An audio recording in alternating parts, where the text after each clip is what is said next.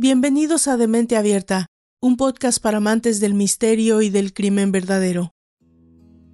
Siempre me han gustado las historias de crímenes reales, pero no me convertí en adicta hasta hace algunos años. Empecé con el descubrimiento de algunos podcasts que ahora considero de culto, en especial uno que escuchaba cada día durante horas, mientras cocinaba, hacía ejercicio o limpiaba mi casa. Cuando eso ya no me era suficiente, me sumergí en otros podcasts y programas de cable, como documentales en algunos canales de YouTube. Empecé a ver series centradas en asesinatos por las noches y terminaba los días leyendo absorbentes novelas de no ficción, sino de crímenes verdaderos. Pero sobre todo, sobre la devastadora naturaleza de los crímenes sin resolver. De más está decir que estaba enganchada. Lo que había comenzado siendo una fascinación sana se había transformado rápidamente en una obsesión. Acabé pagando las consecuencias en forma de pesadillas y ansiedad, dos problemas que nunca había tenido, pero no porque me dieran miedo los asesinos o los viera como fantasmas, sino porque comenzaba a intrigarme su mente. Ustedes estarán de acuerdo en que los crímenes reales son tan cautivadores porque nos permiten intuir las partes más perversas de la psique humana. No lo digo yo, lo dice A.J. Marsden, profesor asistente de recursos humanos y psicología en la escuela universitaria Beacon de Leesburg, en Florida, Estados Unidos. Nos atraen estas historias, según dice ella, en parte porque queremos comprender la motivación que hay detrás de unos actos de violencia tan horripilantes, inusitados e insensatos. Queremos entenderlos porque tenemos miedo. Ver crímenes reales en casa permite a los espectadores explorar los miedos en un entorno controlado, sumergirnos en la faceta más siniestra del ser humano desde la seguridad del sofá o de tus headphones. También puede haber otras motivaciones psicológicas, por ejemplo. Descubrir cosas sobre crímenes reales resulta atrayente al instinto humano innato de supervivencia, afirma Amanda Vicari, profesora asociada de psicología en la Universidad Wesleyan de Illinois, Estados Unidos. Al aprender sobre asesinatos, quién es más probable que se convierta en un asesino, cómo se producen los crímenes quiénes son las víctimas. Los espectadores también aprenden formas de evitar convertirse en víctimas. Esto lo señala la misma Vicari. Esta motivación interior se cumple especialmente en el caso de las mujeres. Un estudio del 2010 de la revista especializada Social Psychological and Personality Science reveló que las mujeres son más propensas a buscar historias de crímenes reales que los hombres. Tiene sentido si se analizan las clases de crímenes que abordan los podcasts como este y los documentales, ya que la mayoría de los casos son brutales, casos desconcertantes en los que las mujeres son víctimas, según Amanda Vicari, coautora de este estudio. A la hora de evitar ser la víctima de un crimen, las mujeres tienen más que ganar en comparación con los hombres cuando escuchan estos podcasts y leen algunos libros de crimen. En mi caso, decidí tomar el sartén por el mango y hacer de mi obsesión por los crímenes verdaderos un hobby. Y heme aquí, a punto de iniciar la quinta temporada de Demente Abierta, un podcast para amantes del misterio y el crimen verdadero. Porque la única cosa más interesante que un juicio por asesinato es un caso que nunca haya sido investigado. Aunque la ciencia forense ha llegado lejos, esta no siempre es el camino. Fue hasta los finales de los 80 y los principios de los 90 que empezamos a tener avances en el análisis de ADN. Antes de ello, muchos criminales con sangre en sus manos eran capaces de caminar libres, a veces por falta de pruebas o de evidencia. Cuando un asesinato no está resuelto, la gente, nosotros, nos obsesionamos. Y esa búsqueda de la verdad nos da estas brillantes, escalofriantes historias sobre asesinatos sin resolver y los hombres y las mujeres culpables quienes deberían estar tras las rejas. Bienvenidos pues a la primera entrega de esta temporada dedicada a crímenes no resueltos. Yo soy Valdra Torres y los invito a ponerse cómodos para escuchar la historia de la legendaria Black Dahlia. Comenzamos.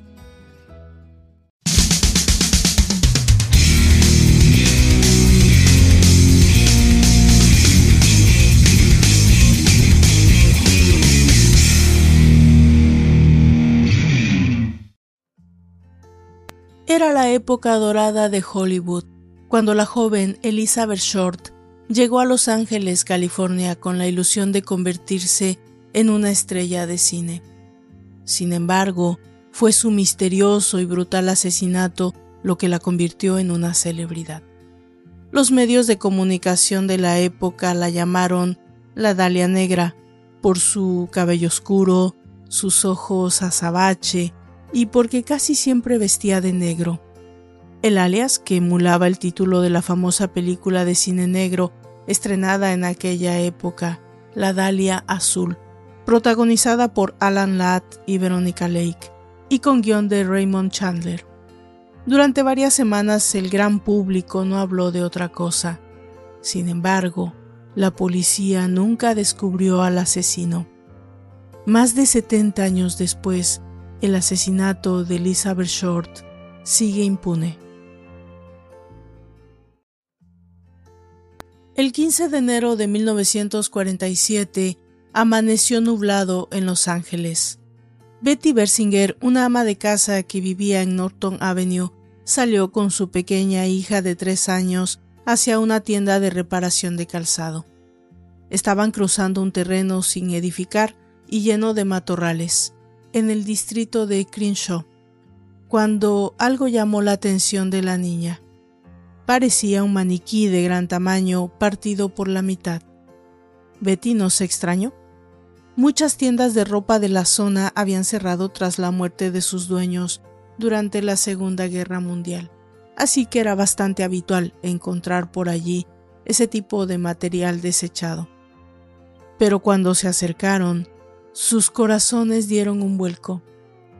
El blanquecino maniquí era en realidad el cadáver de una joven, seccionado en dos por la cintura. Betty se apresuró a tapar los ojos de su hija. El faro de un coche se alejó al escuchar su grito de pavor, aunque Betty no consiguió ver qué automóvil era, como luego confesó a los detectives. Solo estaba preocupada por correr hasta la casa más cercana para avisar a la policía. La escena del crimen no tardó en llenarse de periodistas y agentes de policía. Frank Perkins y Will Fitzgerald fueron los primeros agentes en llegar.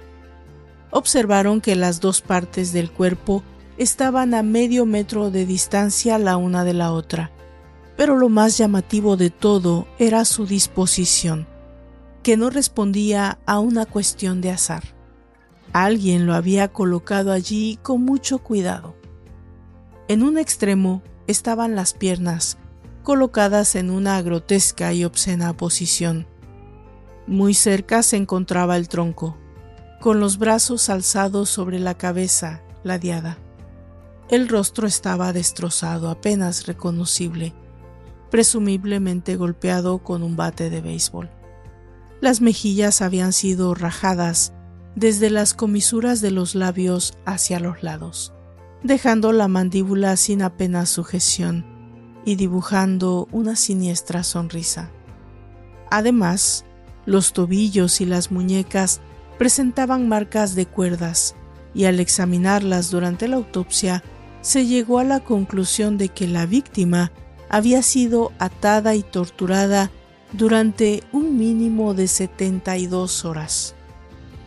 Un gran número de laceraciones, golpes y quemaduras aparecían por todo el cuerpo. El pecho derecho le había sido extirpado. Profundos cortes en forma de X adornaban sus miembros y su zona pélvica. Además, faltaban trozos de su cuerpo que habían sido seccionados con precisión de cirujano. se halló una pequeña mutilación en el muslo izquierdo. Tenía forma de triángulo. Era el lugar donde Elizabeth tenía tatuada una flor.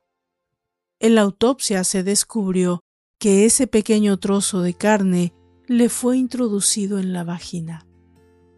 El forense dictaminó que la causa de muerte fue una hemorragia cerebral provocada por múltiples fracturas de cráneo. El macabro detalle final era la evidencia de una violación post-mortem.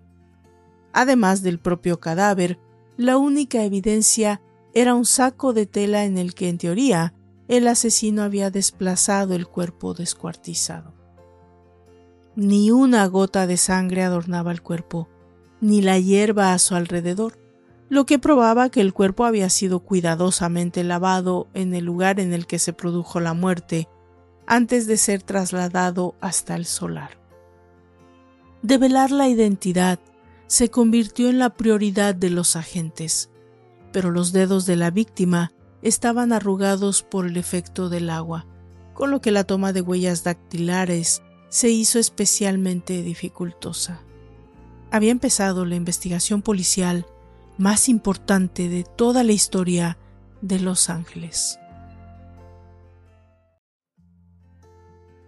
Harry Hansen y Finis Brown, los primeros detectives asignados al caso, enviaron desde California las huellas dactilares de la víctima a las oficinas centrales del FBI.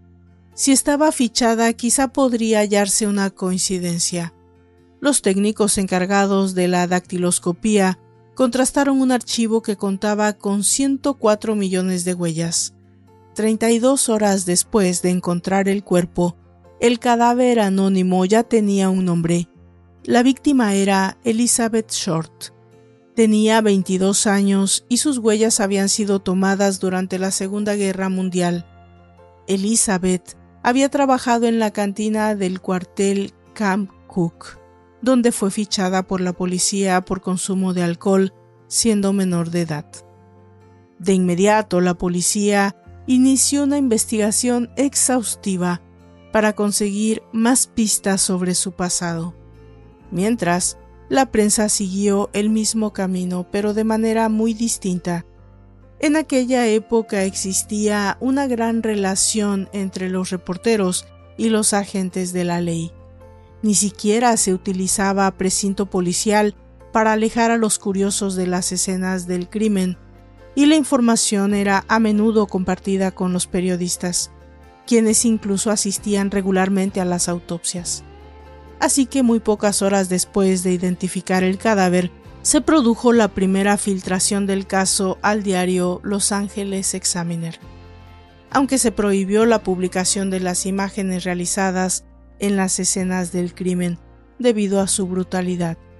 Los periodistas no tardaron en comenzar a hacer su trabajo. Llamaron por teléfono al domicilio de la madre de Elizabeth, Phoebe Short, que residía en Cambridge, Massachusetts. Le dijeron que su hija acababa de ganar un concurso de belleza, consiguiendo así una gran cantidad de datos sobre la vida de Elizabeth. Luego le dieron la noticia de su terrible fallecimiento. Al final de esa misma conversación. No fue la única vez que los familiares de Elizabeth sufrieron a los medios. En el mismo momento en que pisaron Los Ángeles, los reporteros empezaron a seguirles incansablemente, obligándoles a hacer públicas sus muestras de dolor. Pero sobre todo los periodistas no tardaron en empezar a hacerse eco de la vida digamos, alocada que Elizabeth Short acostumbraba llevar en los submundos de Hollywood. Titulares bochornosos la tildaban de prostituta, lesbiana y borracha. Se dio rienda suelta a todo un bombardeo de noticias y chismes sobre sus supuestos devaneos amorosos. Las pistas inconclusas los numerosos sospechosos y el carácter aparentemente turbio de la víctima dispararon la imaginación y los miedos de la población. Durante varios meses no se habló de otra cosa. Pronto se supo que Elizabeth se movía en un entorno frecuentado por jóvenes frustradas, que no habían conseguido hacer realidad sus sueños de triunfar en el mundo del espectáculo. Sin embargo, ninguna de todas ellas había aparecido muerta, y Elizabeth sí. Elizabeth Short nació en Hyde Park, un suburbio de Boston, Massachusetts, el 29 de julio de 1924. Sus padres, Clio y Phoebe Short, regentaban un humilde negocio de minigolf que se fue a la quiebra durante el crack del 29, como tantos otros. Clio abandonó a su familia de una manera bastante excéntrica.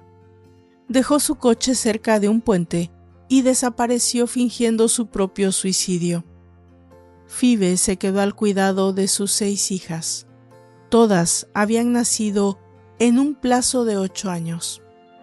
Durante más de una década, las Short vivieron sin padre, hasta que de pronto Clio reapareció en sus vidas. Estaba vivo y quería regresar a casa. A pesar de disculparse con la madre, Phoebe jamás quiso volver a saber nada de él. La infancia de Elizabeth quedó marcada por este abandono, pero también por la enfermedad. Sufría problemas pulmonares y asma.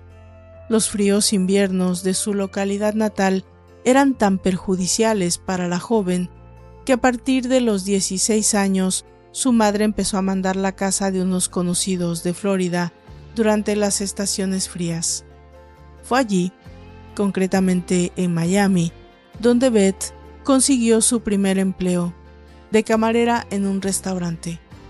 Conforme pasaban los años, Beth se había convertido en una esbelta y hermosa mujer que causaba admiración allí a donde iba, y empezó a hacer cuanto estaba en su mano para explotar su imagen. Se tiñó el pelo de negro y comenzó a lucir vestidos ajustados. Fue en esa época cuando empezó a considerar seriamente la posibilidad de convertirse en modelo o en actriz. De niña pasaba veladas enteras viendo películas con su madre y ya de adulta se convirtió en una asidua de los grandes estrenos de Hollywood en los años 30, a los que asistía con su hermana mayor. Le encantaban sobre todo los musicales de Fred Astaire y Ginger Rogers, en 1943, Beth se mudó a Vallejo para vivir con Clio durante una temporada. Así estaría más cerca de Los Ángeles. Pero la reconciliación entre padre e hija duró muy poco y no tardaron en separarse. Él explicó a la prensa que ella salía mucho, pero la verdad era que Clio esperaba que su hija fuera una especie de ama de casa. Sin embargo, los planes de Elizabeth eran otros. Tras el conflicto con su padre, se marchó a Santa Bárbara, donde trabajó temporalmente en la base militar de Camp Cook. Elizabeth tuvo affairs con muchos soldados, quienes la convencieron de que tenía la belleza y el talento necesarios para triunfar en Hollywood. Beth no tardó en abandonar ese empleo para marcharse lejos de allí, a la costa este, se convirtió en una habitual de los garitos de moda y empezó a cambiar de pareja con la misma facilidad que lo hacía de vivienda. Hasta que en la noche vieja de 1944 conoció a un militar del que se enamoró perdidamente, el mayor Matthew M. Gordon Jr. No tardaron en prometerse. Gordon era un apuesto piloto, un héroe de guerra. Beth se imaginaba casada con él, una especie de idílica ilusión hollywoodense. Sin embargo, Matt murió en un accidente aéreo en la India en 1945. Elizabeth quedó traumatizada.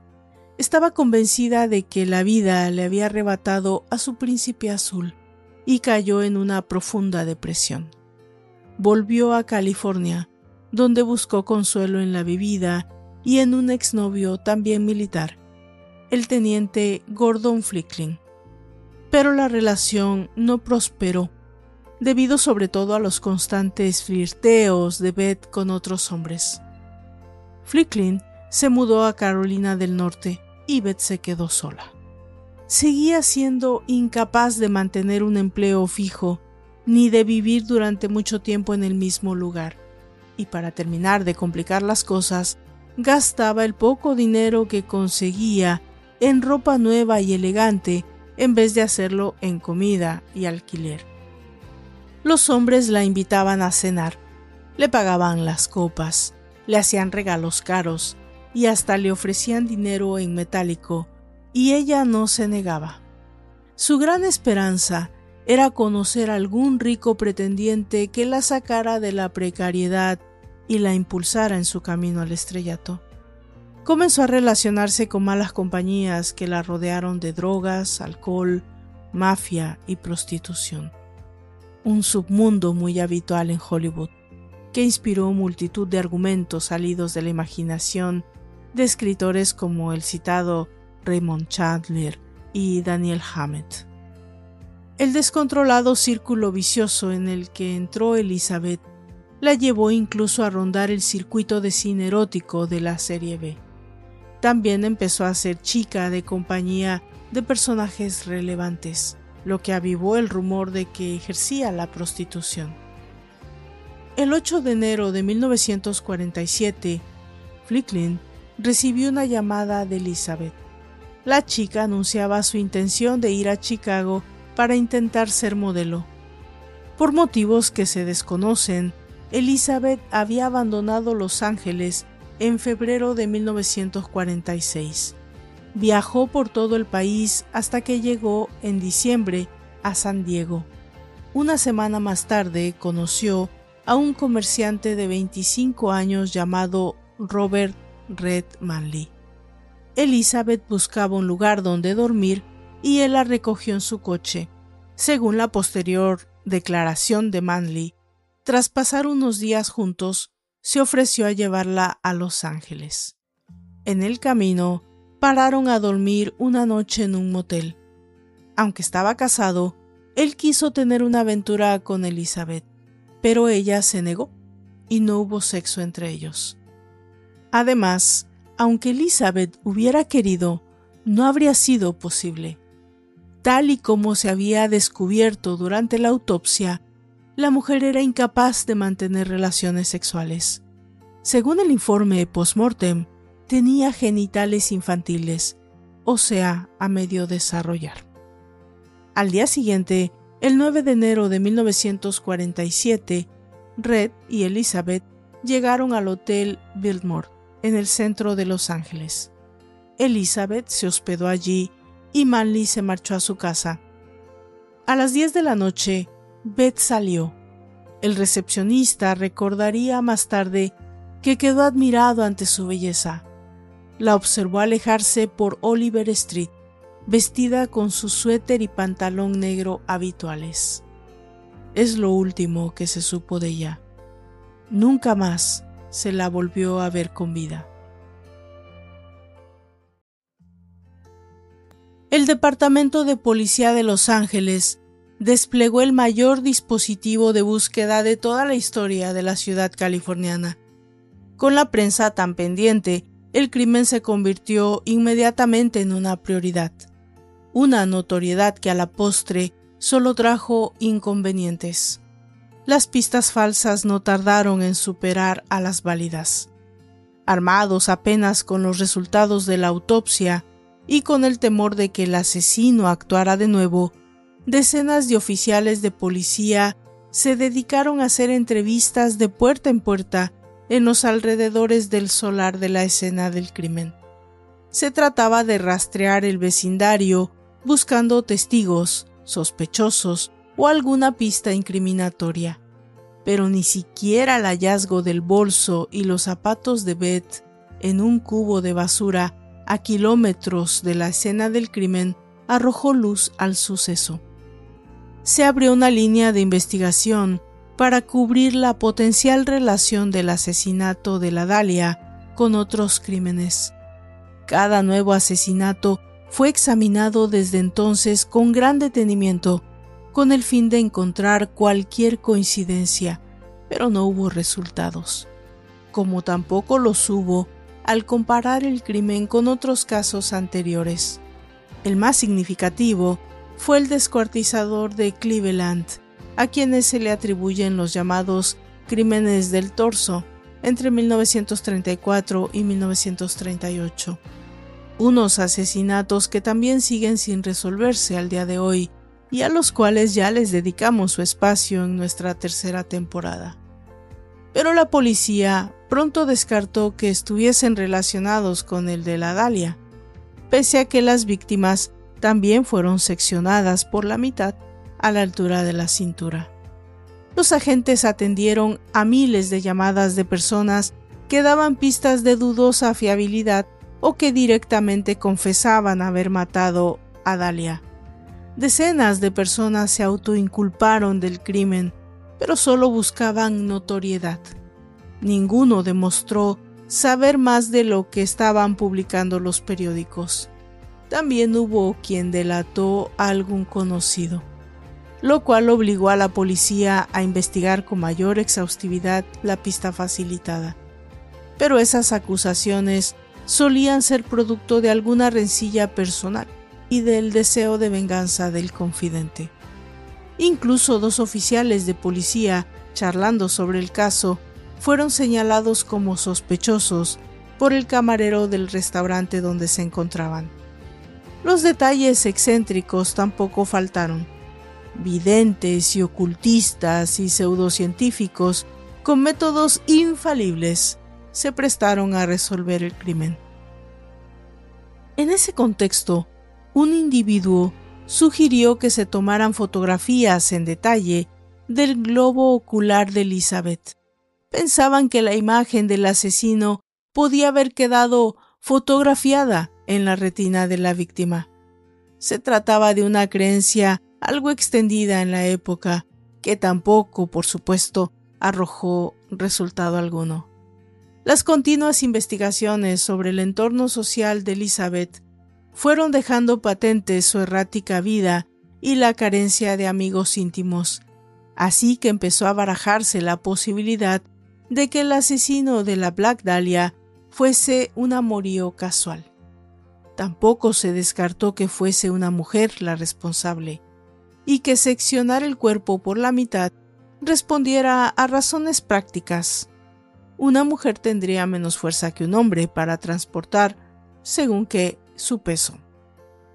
El ritmo de trabajo en la comisaría de Los Ángeles era frenético y todavía no se había llegado a ninguna conclusión real. Los recursos policiales se dedicaban casi exclusivamente a descartar pistas falsas, con lo que la labor de investigación real avanzaba muy lentamente, pero la lista de sospechosos no dejaba de crecer. Durante un tiempo, el principal sospechoso de haber asesinado a Elizabeth Short fue un hombre llamado Robert Redmanley.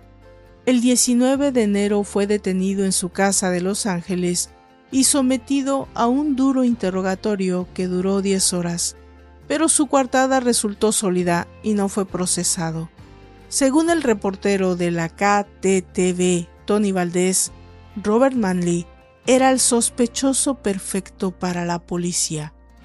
Fue la última persona que vio con vida a Elizabeth Short. Corría un riesgo al acercarse a ella porque estaba casado con una mujer hermosa y tenía un bebé recién nacido. Y además admitió que de haber tenido la oportunidad, habría mantenido relaciones sexuales con la víctima. Pero antes de quedar en libertad, Manley proporcionó al menos un detalle importante para la investigación. La última vez que vio con vida a Elizabeth fue el 9 de enero, pero el cuerpo no se encontró hasta el día 15, de modo que la policía se concentró en descubrir dónde podía haber estado esos últimos días. Dos años después del asesinato a Red Manley, le diagnosticaron un trastorno psiquiátrico y fue ingresado en un centro mental en el que permanecería de por vida. Pese a ello, años después, en 1954, se le volvió a citar para ser interrogado. Tras inyectarle el popularmente conocido suero de la verdad, pentotal sódico, nuevamente fue absuelto de todos los cargos. Aún así, cuando falleció en 1986, todavía suscitaba la desconfianza de muchos. La verdad es que bastantes hombres habían abandonado a Elizabeth a lo largo de su vida. Red Manley solo había sido el último. El primero fue su propio padre, Cleo Short. A él también se le llegó a considerar sospechoso. Era un hombre tremendamente frío y distante. Mantenía una tortuosa relación con su hija y ni siquiera se presentó al funeral de Elizabeth el 25 de enero de 1947 en Oakland. En la época en que se produjo el asesinato, Clio vivía a escasos cinco minutos de donde se encontró el cuerpo descuartizado. Pero como también tenía coartada, la policía no tardó en desestimarlo como sospechoso. Además se consideró que Clio sentía demasiado desapego por su hija como para estar implicado. La lista de posibles asesinos fue tan extensa y dispar que llegó a incluir a personas de gran relevancia social en la época. Si bien en muchos casos estas sospechas obedecían a caprichosas teorías sensacionalistas de los reporteros de turno más que a otra cosa, todos los esfuerzos fueron en vano. Hasta que el 23 de enero de 1947, el presunto asesino telefonió sorpresivamente al editor del periódico los Ángeles Examiner, ofreciéndose a enviar una serie de pistas y pertenencias de Short a la redacción. Al día siguiente, llegó un misterioso paquete. Fue la mayor pista referente a este caso. El paquete llegó apenas nueve días después de que se descubriera el cadáver y contenía objetos personales de Elizabeth Short, como su tarjeta de seguridad social y el certificado de nacimiento le acompañaba una nota que decía, aquí están las pertenencias de la Dalia, y pronto seguirá una carta. Tanto el sobre como el contenido estaban impregnados de gasolina, con lo que se había borrado todo rastro de huellas dactilares, algo que evidenciaba cierto conocimiento de las técnicas utilizadas por la policía por parte de quien lo enviaba. Al estudiar la libreta de direcciones, la policía acabó centrando su atención sobre un nuevo sospechoso, Mark Hansen.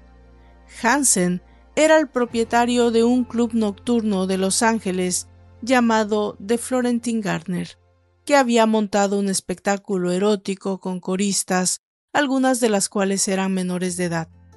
Las alojaba en una casa que se había construido justo detrás del local, y parece que Elizabeth vivió durante varias semanas allí.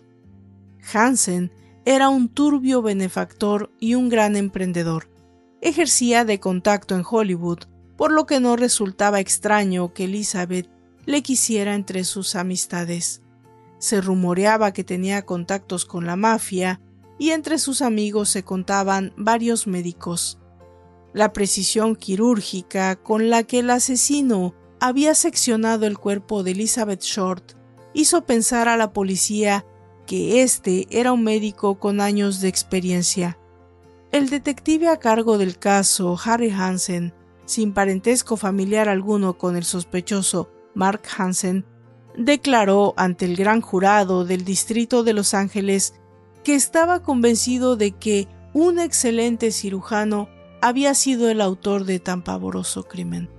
En cuanto a Mark Hansen, Nunca se le descartó totalmente como posible sospechoso, pero tampoco se encontraron suficientes pruebas en su contra. Después de todo, el misterioso paquete no proporcionó en realidad ninguna pista fiable. El resto de los nombres de la agenda coincidían básicamente con las mismas personas que habían conocido a Elizabeth por casualidad en la calle o en un bar. La policía ya sabía que la habían invitado unas copas y que desaparecieron, y no la volvieron a ver en cuanto supieron que ella no tenía interés alguno en acostarse con ellos. Poco después, Tal y como se anunciaba en el primer envío, llegó la siguiente carta. En ella, el presunto asesino anunciaba que se entregaría a las autoridades en una fecha y un lugar determinados, pero en un tercer anónimo similar al anterior advertía que había cambiado de opinión y se jactaba de que nunca le cogerían. Así, se llegó a un punto muerto. El tiempo pasaba y el terrible crimen seguía sin resolverse, pero había más sospechosos. El doctor Patrick S. O'Reilly era uno de los médicos amigos de Mark Hansen, y gracias a él había conocido a Elizabeth. O'Reilly era un asiduo de fiestas y orgías de las playas de Malibú. Tenía un amplio historial de actos violentos relacionados con el sexo. Había estado en prisión por secuestrar a su secretaria y golpearla hasta casi matarla por no querer acostarse con él. El nombre de Carl Basiger también aparecía en el paquete recibido por la policía. Al parecer, después de conocer a Beth en el Camp Cook, había quedado con ella en varias ocasiones. La última, el 8 de diciembre de 1946. Su hermano Claude fue juzgado y absuelto por un asesinato similar al de la Dalia en su pueblo natal, y también fue sospechoso de matar a Elizabeth. Sin embargo, las pruebas resultaron demasiado vagas como para acusarle formalmente. El doctor George Hodel era otro médico de la familia que arrastraba un historial de conductas sexuales cuanto menos cuestionables. En 1949, su hija de 14 años le acusó de abusar de ella. Además, un testigo afirmó haber visto a Jodel en el Hotel Billmort en varias ocasiones. Sin embargo, nadie confirmó dicha historia. Ni siquiera se llegaron a encontrar pruebas irrefutables de que Jodel conociera a Elizabeth. Marvin Margolis era un soldado licenciado de la Marina por inestabilidad mental. Tenía una obsesión insana con el servicio de cirugía. Compartió piso con Elizabeth y dos amigos, Bill Robinson y Marjorie Graham durante el mes de octubre de 1946. Margolis se adecuaba al perfil psicológico del asesino, pero no había ninguna prueba en su contra. Y así, seguían apareciendo sospechosos por todos lados. Algunos llegaron incluso a ser encarcelados, pero no se les pudo procesar por falta de pruebas concluyentes. El resultado de todo ello es que el caso, al día de hoy, todavía no se ha resuelto, convertido en una cuenta pendiente para la policía de Los Ángeles. La aparición de cualquier nueva pista siempre hace pensar en reabrir el archivo. Danny Galindo fue detective en jefe desde 1968 hasta 1978. Después del estreno de una película para la televisión sobre la Dalia Negra en 1975, Galindo recibió una carta de William Kennedy, antiguo jefe del Departamento de Policía de California, en la que le hablaba de un hombre que podía ser el asesino. En 1947, Kennedy se había puesto en contacto con el detective Harry Hansen, para informarle de que había un agente sospechoso en su equipo. Ese oficial, cuya identidad no trascendió, no se había presentado al trabajo el 16 de enero, día siguiente al descubrimiento del cadáver. Tenía fama de mujeriego y años atrás había trabajado como carnicero. Galindo, intrigado, contactó 25 años después con la esposa del oficial para preguntarle si recordaba qué había hecho su marido en las horas posteriores al descubrimiento del cuerpo de Elizabeth Short. La mujer afirmó que su esposo había limpiado su coche a conciencia con una manguera, incluido el maletero. También comentó que ambos habían tenido una enorme discusión el día 16 de enero por la noche, porque él llevaba dos días sin aparecer por la casa pero la mujer le dijo que no quería seguir hablando porque le hacía daño recordar ese tema. Nunca se había divorciado de su marido, pero llevaba años sin saber de su paradero. A principios de los 80, el escritor John Gilmore conoció a un hombre llamado Jack Anderson Wilson mientras se documentaba para su libro sobre el caso Severed, The True Story of the Black Dahlia Murder. Wilson era un hombre alto, flaco y demacrado. Cojeaba y bebía mucho. Tenía una lista de antecedentes criminales larguísima y sabía muchas cosas sobre Elizabeth Short. Según su versión, un amigo de Indianápolis que se travestía había matado a Elizabeth. Incluso relató cómo se había cometido el asesinato. Además, conocía datos y detalles que nunca se habían hecho públicos.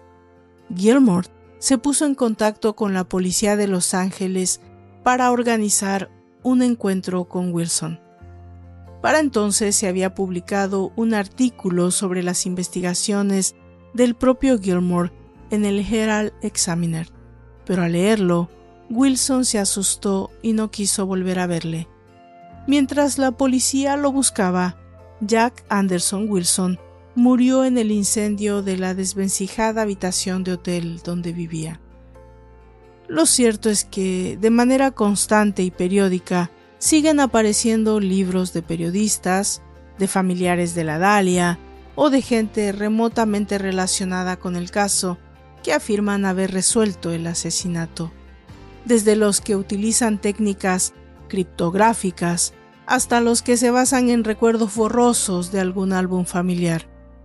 En 1997, el editor y escritor de Los Angeles Times, Larry Harnish, se encontraba trabajando en un artículo con motivo del 50 aniversario del crimen. En sus investigaciones, halló el certificado de matrimonio de Virginia Short, la hermana de Elizabeth. Le sorprendió descubrir que Bárbara, una amiga de Virginia, que fue testigo en su boda, vivía apenas a una manzana de donde se encontró el cadáver, y que su padre era un reputado cirujano llamado Walter Bailey. Una serie de turbias circunstancias habían rodeado la vida de Bailey durante la época en que se cometió el asesinato, con lo que Harnish empezó a considerarlo un sospechoso.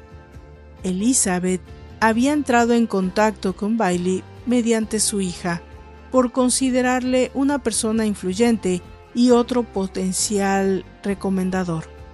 Bailey tenía Alzheimer y encefalomalacia, un encogimiento de los tejidos cerebrales. Se estaba divorciando cuando se cometió el asesinato de la Dalia Negra y él mismo murió un año después.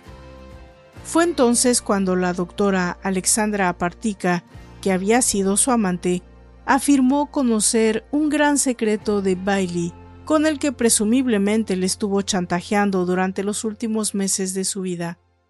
Partica nunca develó ese secreto, pero Harnish intuyó que se refería al asesinato de Elizabeth Short. Puede que algunos de estos nombres sea el del asesino de Elizabeth Short, o puede que no. Más de siete décadas después, la posibilidad de capturar al culpable, en el dudoso caso de que siga vivo, es cada vez más improbable. Quizás sea ese uno de los motivos por los que la historia de la Dalia Negra ha quedado tan arraigada en la memoria colectiva de los estadounidenses.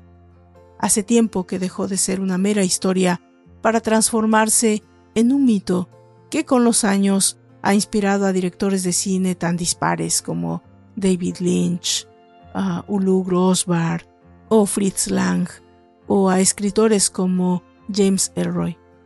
También puede que el motivo de tan macabra fascinación no se encuentre únicamente en las morbosas singularidades del caso, sino en sus estereotipos. Como postulaba el psiquiatra suizo Carl Jung, hay una serie de factores universales con los que el hombre de cualquier tiempo y lugar se siente familiarizado. Componen de alguna manera la columna vertebral de nuestra existencia emocional y son la base de los mitos. Jung denominó a esta dinámica inconsciente colectivo. Probablemente el caso de la Dalia negra posea esa cualidad particular, la de activar los resortes de nuestra psique más profunda. Lo único que realmente sabemos es que Elizabeth Short se encontró con una persona que nunca debió haber conocido, en el lugar equivocado y en el momento menos oportuno. Nadie ha podido hacerle justicia. En la ciudad del glamour no hubo focos encendidos ni plateas repletas de público esperándola. Solo una muerte terrible. De esta manera llegamos al final de esta primera entrega de la quinta temporada dedicada a crímenes no resueltos. Vamos a contestar ahora algunas preguntas. Jackie, soy mexicana y me encantaría escuchar más casos de asesinos mexicanos. ¿Para cuándo? Este es un pendiente que prometo que tendremos pronto en Demente Abierta, Jackie. Sin duda nos debemos una temporada completa para casos de asesinos mexicanos. Estate pendiente que pronto lo haremos. Robert, el caso de Edmund Kemper es uno de los que más me ha impactado. ¿Piensas que su madre fue un factor influyente para que se convirtiera en asesino? Bueno, Robert, mira que también Edmund es uno de los asesinos que más me han intrigado por muchas cuestiones. En mi búsqueda de muchas respuestas puedo decirte que en mi humilde opinión, los asesinos seriales nacen teniendo una predisposición importante, lo que algunos estudiosos del tema denominan índice de maldad al nacer y que se desarrolla a otros niveles o desaparece dependiendo del entorno familiar y social. Así que considero, sí, a la madre un factor muy importante en la vida de Edmund y por supuesto añadido a muchos otros. Laura, ¿cuántos libros de True Crime has leído y podrías recomendarme algunos? Son muchos, Laura, y por cuestiones de no infringir reglas de derechos, Mm, voy a pasarte por email algunos títulos si también eres un poquito más específica en lo que estás buscando. Anuel, creo que te quedaste corta en el caso de Robert Durst. ¿Va a haber segunda parte? Anuel, sin duda que me quedé corta en este y en muchos casos. En la mayoría hay inmensidad de detalles que me hubiera gustado analizar a fondo, pero pretendo casi siempre abarcar los hechos más importantes de la historia, de manera que no resulten siendo más unos audiolibros que podcast. Rosa, si tienes un asesino serial favorito, ¿también tienes una favorita? Ok, Rosa. Si pienso en alguna asesina serial favorita, tendría que ser Elizabeth Bartory esta aristocrática amiga del propio rey, que vivía obsesionada con encontrar el elixir de la juventud y que asesinó a más de 600 personas para bañarse en su propia sangre, yo creo que es el personaje mujer que podría resultarme más enigmático, por así decirlo. Bueno, agradezco a todos sus mensajes, algunos muy lindos diciendo que les gusta mucho el podcast, que me felicitan. Bueno, recibo, recibo muchos mensajes y yo quiero agradecer a todos y cada uno. También la crítica constructiva es buena, así que ustedes escríbanme, háganme saber lo que piensan y por supuesto no dejen de estar en contacto conmigo. Yo me despido de esta manera y los invito a reencontrarnos en el próximo capítulo de Demente Abierta, un podcast para amantes del misterio y el crimen verdadero. Hasta entonces.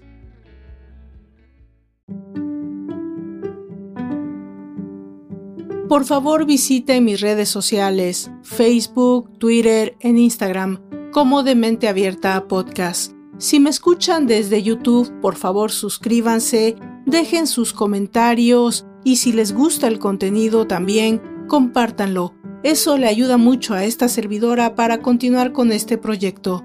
También, si me escuchan desde Spotify, existe ya una forma de dejar mensajes de voz. Yo con seguridad los escucharé y si tienen alguna pregunta o algún comentario sobre el tema o fuera de este, o tal vez alguna recomendación para esta servidora, seguramente se los haré saber en el próximo capítulo. Por favor, pónganse en contacto conmigo. Es una manera de alimentar el proyecto. Gracias a todos y nos encontramos en la próxima entrega. Hasta entonces.